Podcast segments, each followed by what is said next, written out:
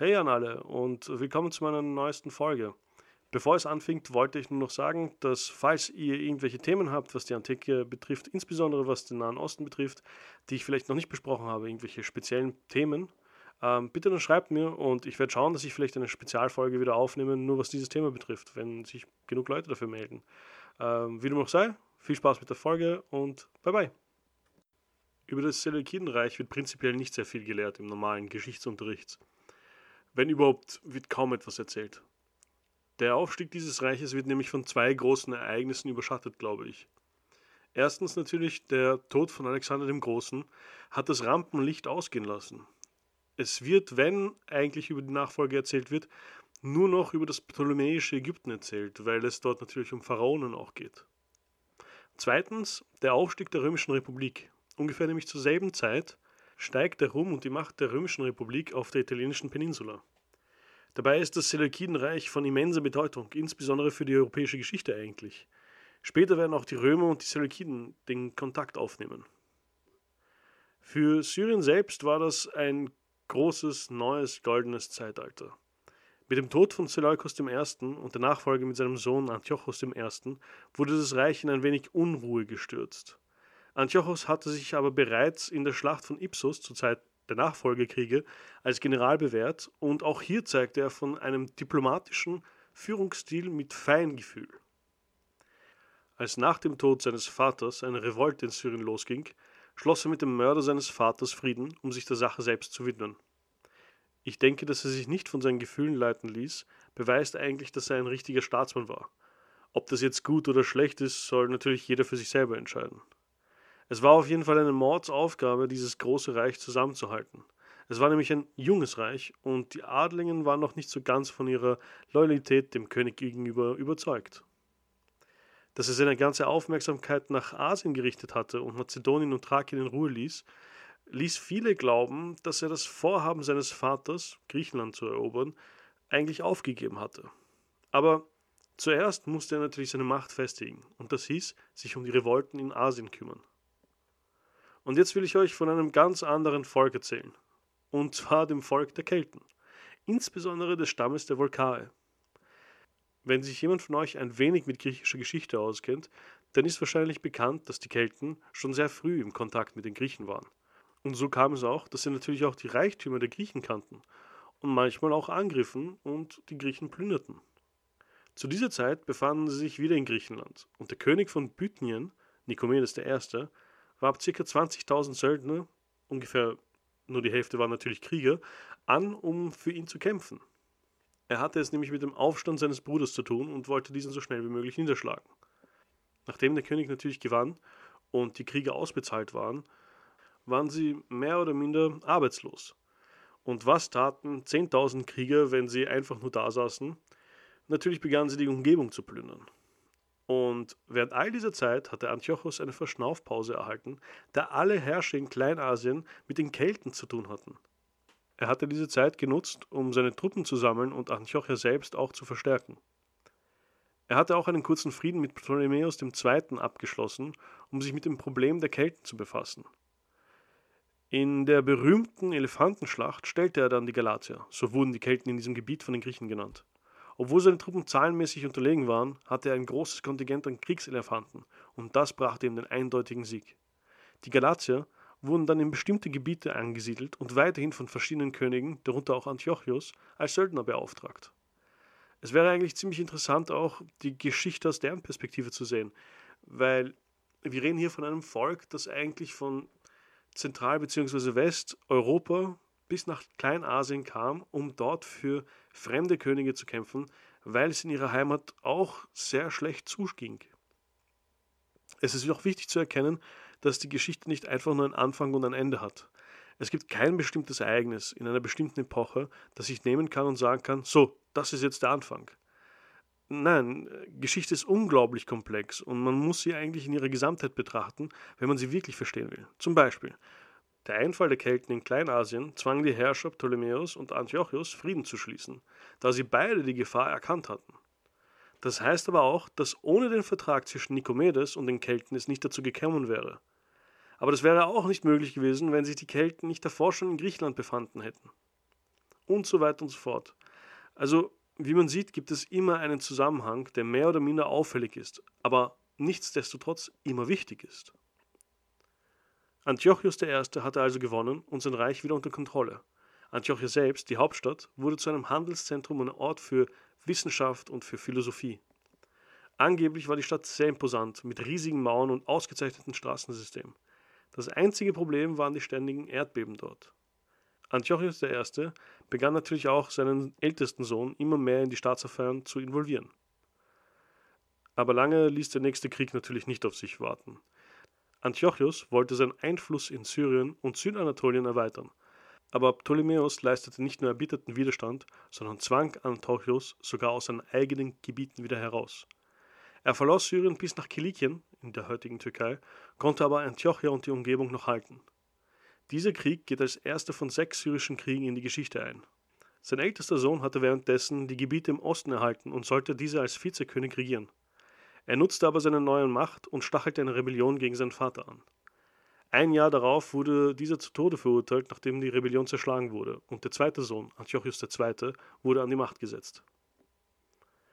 Antiochus I. musste auch ein wachsames Auge auf Pergamon hatten, ein Stadtstaat, dessen Einfluss und Macht immer mehr wuchs.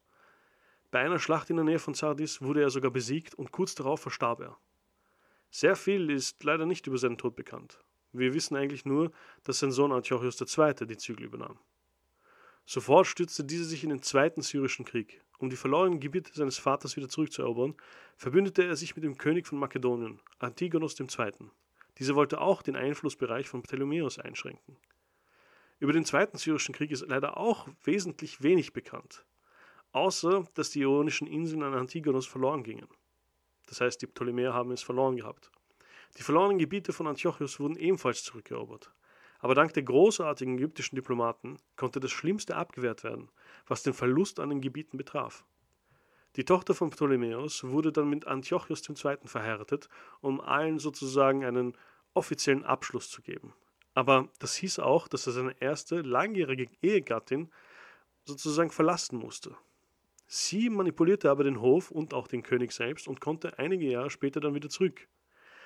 Aber lange ließ sie diese Scham nicht auf sich gelten, natürlich. Äh, Antiochus II., Berenike, das war seine zweite Ehegattin, und deren gemeinsamer Sohn wurden dann von der ersten Königin Leudake vergiftet bzw. getötet. Diese setzte dann ihren ältesten Sohn Seleukos II. an den Thron. Er und sein Sohn Seleukos III. verloren immer mehr und mehr an Macht. Sie verloren auch immer mehr und mehr an Ländereien, an die Ptolemäer selbst, auch teilweise in Kleinasien an kleinere Herrscher und auch in den Osten. Sie verloren Syrien und Mesopotamien im dritten syrischen Krieg an Ptolemäus III. Auch die Provinzen im Osten, wie gesagt, Baktrien und Parthien, erklärten sogar ihre Unabhängigkeit. Sie waren sehr, sehr schwache Herrscher und schuld daran, dass das Reich beinahe komplett verfiel. Die Rettung war eigentlich der Sohn von Seleukos III., und zwar Antiochus III., auch genannt, so wie viele andere vor ihm und auch nach ihm, Antiochus der Große. Ich weiß, die Namen sind nicht gerade sehr raffiniert, aber es war Tradition, sich nach dem Vater oder nach dem Großvater nennen zu lassen.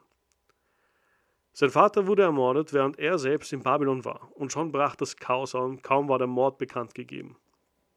Der Satrap, also der Statthalter bzw. der Regent Mollon, wartete nicht einen Moment, er rebellierte offen gegen den neuen König. Er hatte sich außerdem den perfekten Moment ausgesucht.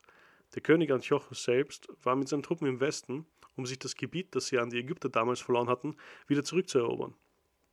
Es war ein kleiner Vorgeschmack auf den nächsten Krieg eigentlich.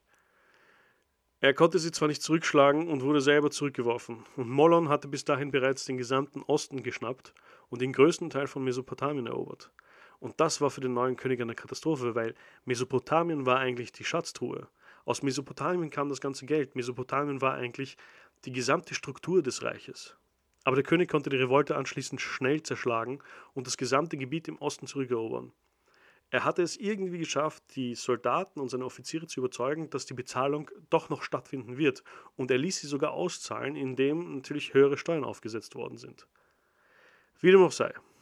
Danach kam es zum ersten großen Krieg, den er in seiner Karriere hatte, und zwar der vierte syrische Krieg gegen die Ägypter. Es drehte sich eigentlich immer um dasselbe Gebiet, das man eigentlich Keule Syrien nannte. Es ist das Gebiet zwischen dem heutigen südlichen Syrien und der Sinai-Halbinsel in Ägypten. Dort waren mehrere phönizische Handelsstädte und mehrere andere Hafenstädte, die von immenser Wichtigkeit waren. Das hieß nämlich Reichtum, da der gesamte Handel zwischen Asien, Europa, Ägypten und Arabien sich dort befand.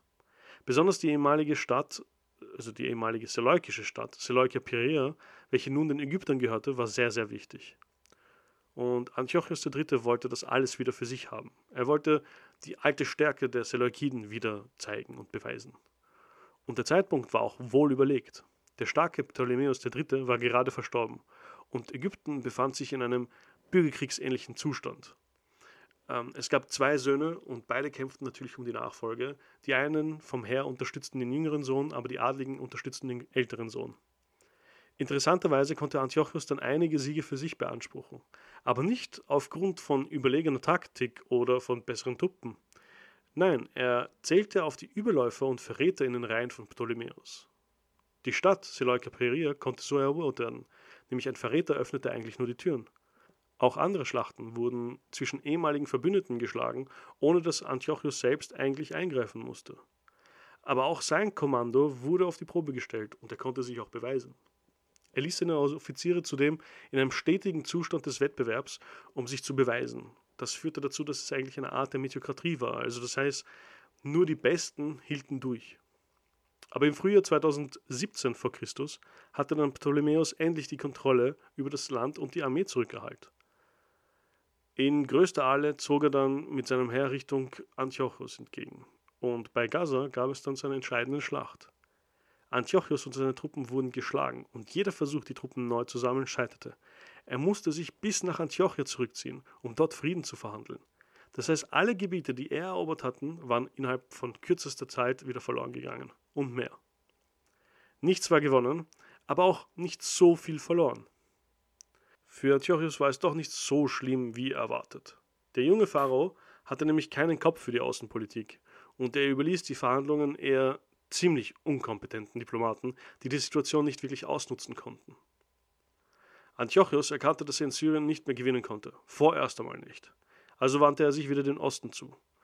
Er nahm sich nämlich ein Beispiel an seinem Vorfahr Seleukos I. und suchte sich den Ruhm im Osten und nicht im Westen.